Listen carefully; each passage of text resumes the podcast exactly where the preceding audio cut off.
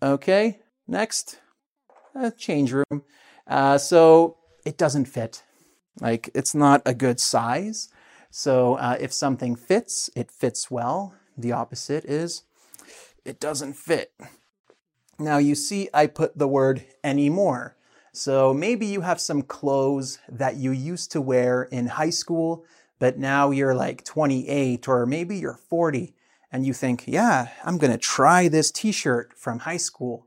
And uh-oh, it, it doesn't fit anymore.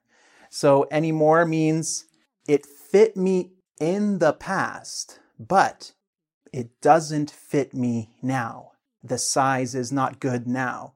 It used to be a good size, but it's not a good size now. Okay? So uh, we all have clothes like that, I think.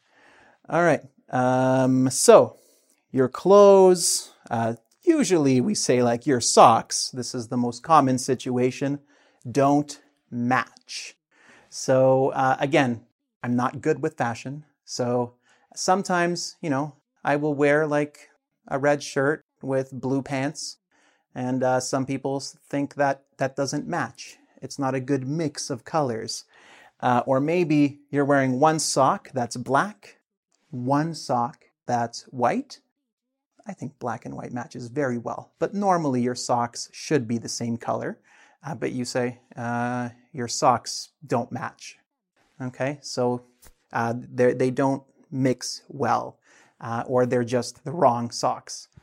Okay, so uh, your clothes don't match. Your your socks don't match. Your shoes, you know, don't match.